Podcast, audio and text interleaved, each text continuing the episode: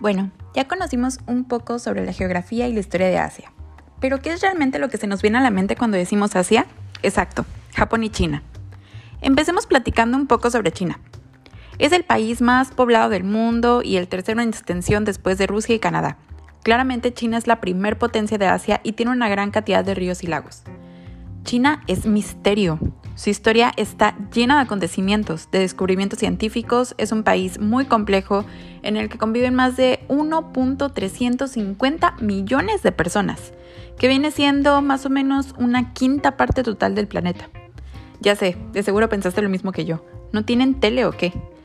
Imagínense que China no es tan solo el mercado potencial más importante del mundo, sino que también el dinamismo que ha cobrado su economía está a punto de convertirse en un gigante comercial.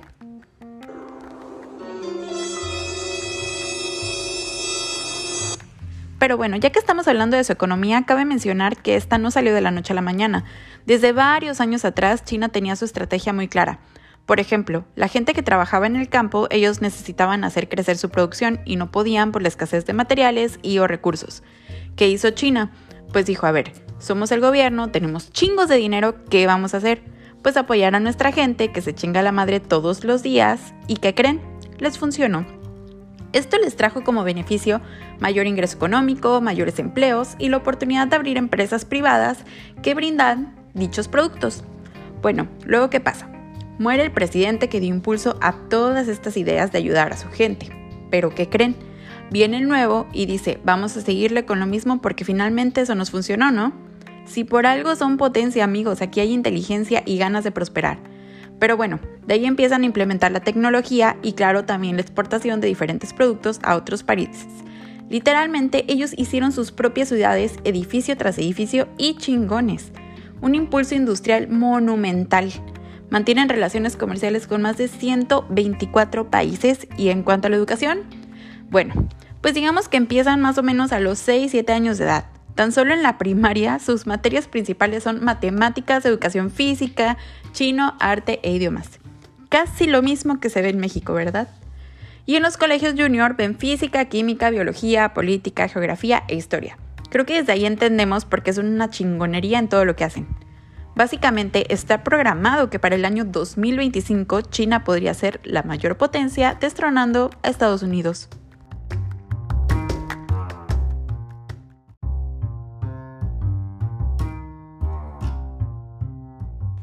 Vámonos rápidamente con Japón. Ok, empecemos con la parte aburrida pero importante, sorry not sorry, no la puedo omitir. Japón es el undécimo país con más habitantes del mundo, así como uno de los más densamente poblados y urbanizados. Japón es una gran potencia y miembro de numerosas organizaciones internacionales, incluidas las Naciones Unidas. Esa no se la sabían, ¿verdad? O tal vez sí, pero al menos yo no.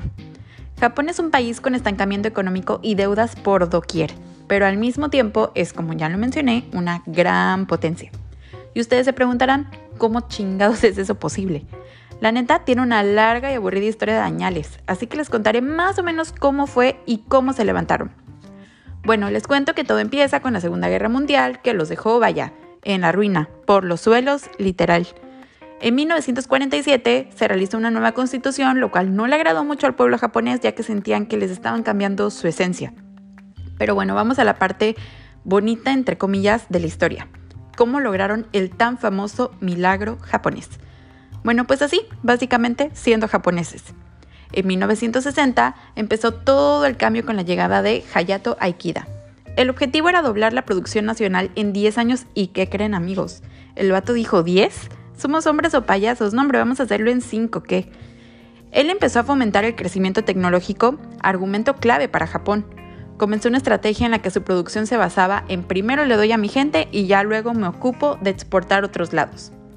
Década tras década el país fue avanzando, principalmente por su mayor recurso natural, la pesca, y también claro la tecnología, todo lo que conocemos como los productos buenos, bonitos y baratos. Desafortunadamente, su economía volvió a recaer. Más o menos por 1990, y les ha costado bastante volverse a levantar, pero no dudamos que lo harán.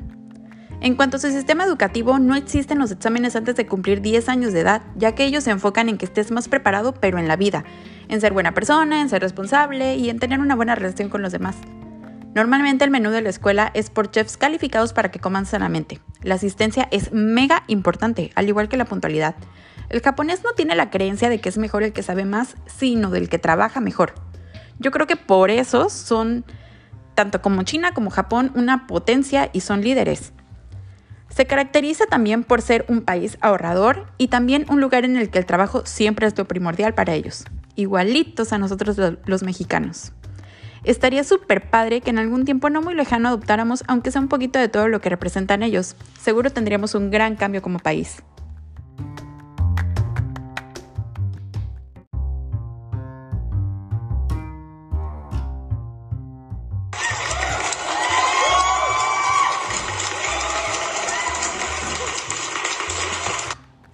Y bueno amigos, este podcast finalmente llegó a su fin.